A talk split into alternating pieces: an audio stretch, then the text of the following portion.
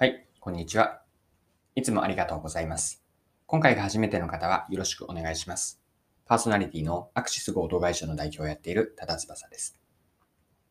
この配信はビジネスセンスを磨くというコンセプトで毎日配信をしています。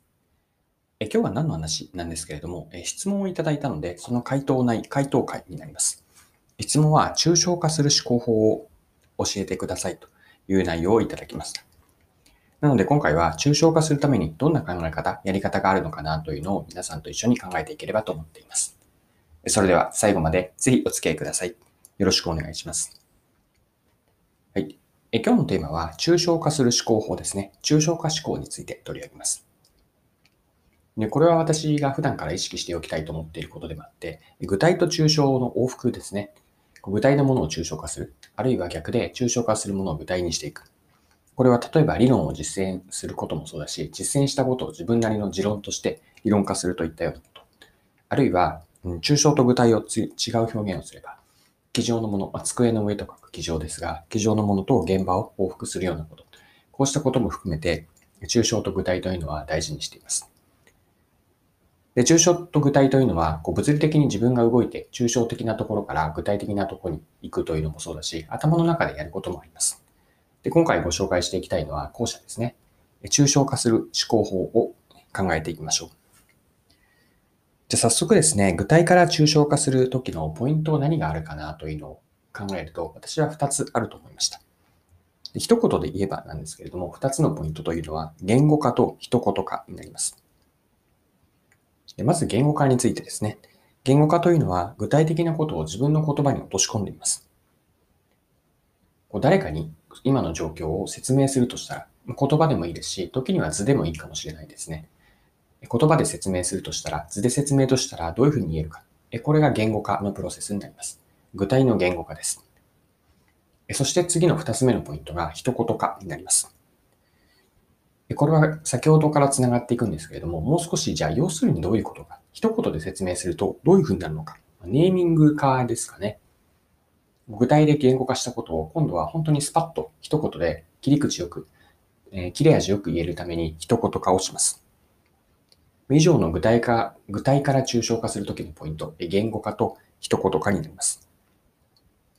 で、抽象化するときに、ここで一旦抽象化はできているんですけれども、もう一歩踏み込みたいと思っているのが次のポイントになります。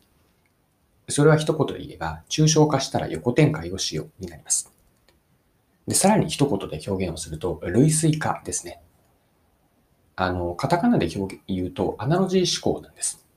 皆さんはアナロジー思考という言葉をお聞きになったことはあるでしょうか？アナロジーというのを日本語で訳すと類推なので、ここでは類推化と言っています。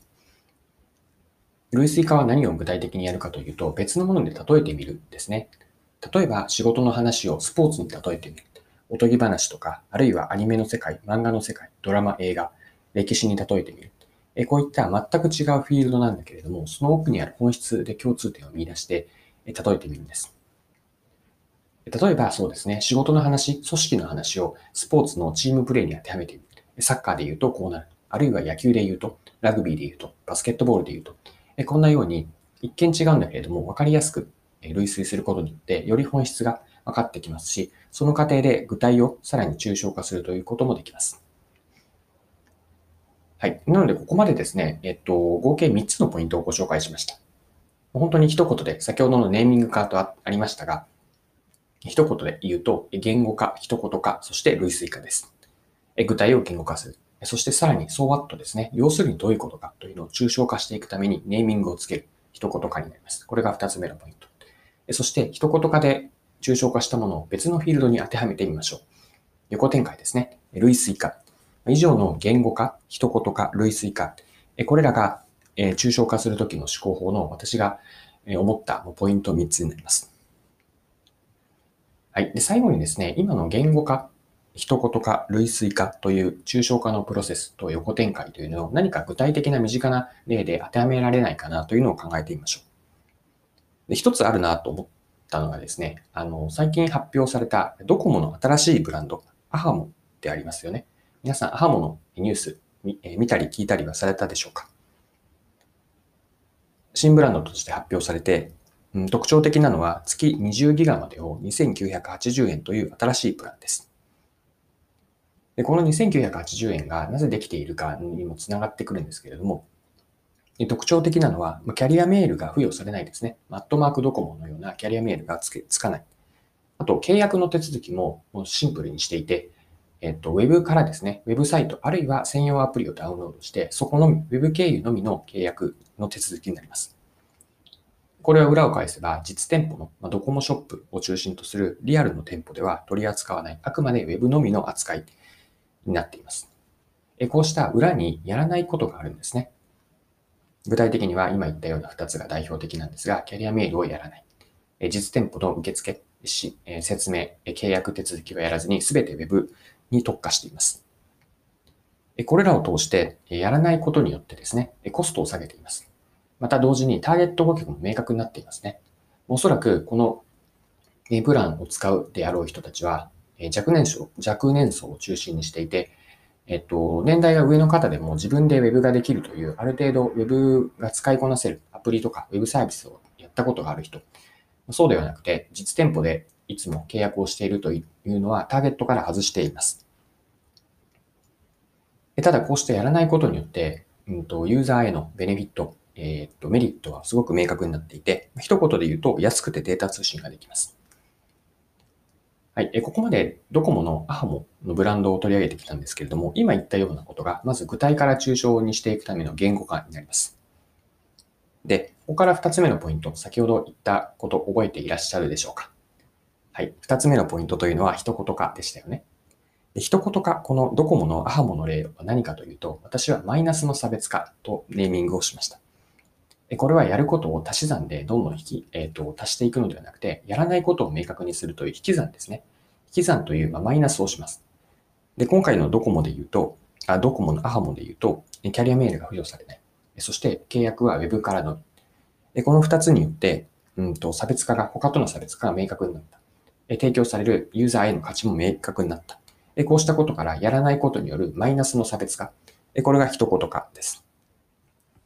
で、ここからさらに3つ目のポイント、類推化を見てみましょう。このマイナスの差別化というのは、例えば仕事でも当てはまると思うんですね。というのは、あえて人と同じことをしない。または、こう自分が消耗するだけの競争というのは降りてみるんです。で、そして降りることによって自分の仕事の中から本当に自分がやりたいと思うこと、求められていることに注力をしていきます。例えばこれをさらに営業の仕事をされている方に当てはめてみると、うん、マイナスの差別化というのは、じゃあ自分は営業なんだけれども、新規のアポはやらないと。自分からアポ取りというのはやらないという決定をしたとします。で、これは、えっと、裏を返せば、既存のお客さんのサポートに徹底するというあのアプローチですね。で、ここから、じゃあマイナスの差別化でどういう期待ができるかというと、まあ、これはうまくいったというケースで考えてみると、既存のお客からすごく信頼されて、新しいお客さんを紹介されてもらうような、そこまでの信頼関係を築けたとします。そうすると、既存のお客さんを大切にしているというマイナスの差別化、新規のアポは自分から取りに行かなかったんだけれども、向こうから新しいお客さんが、既存のお客さんの紹介、そこでの信頼から繋がっていく。これによって、つまりやらないことを決めた。営業でのマイナスの差別化をすることによって、自分の営業力が上がっていって、え結果的に自分たちの売り上げにも伸ばしていった。最初にやらたい、やらないと決めたのは新規のアポでした。そこからマイナスの差別化が起こって、紹介された。これがマイナスの差別化といったドコモの例を一旦抽象化して、それを横に展開する類推化になります。はい。以上がですね、私が今回お伝えをしたかった、まあ、質問質問への回答として、え抽象化する方法の3つのポイントです。もう一度言うと、え言語化、具体の言語化です。そして要するにどういうことかと抽象化する一言化。そして抽象化したものを横展開、応用していく類推化になります。はい。今回も貴重なお時間を使って最後までお付き合いいただきありがとうございました。この配信はビジネスセンスを磨くというコンセプトで毎日更新をしています。次回もぜひ聞いてみてください。また、フォロー、チャンネル登録をしていただけると新しい配信を見逃すことがなくなります。まだの方はぜひフォロー、チャンネル登録をよろしくお願いします。